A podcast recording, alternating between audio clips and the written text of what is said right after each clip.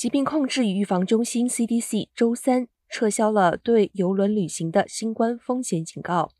CDC 撤销健康通知是基于当前的疫情状况以及过去几周游轮上新冠病例的减少。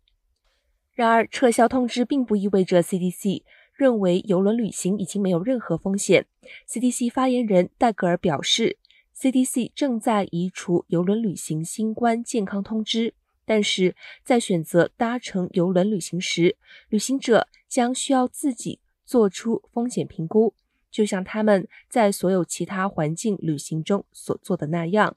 据悉。旅行健康通知旨在告知旅行者当前可能影响其健康的问题，如疫情和自然灾害等。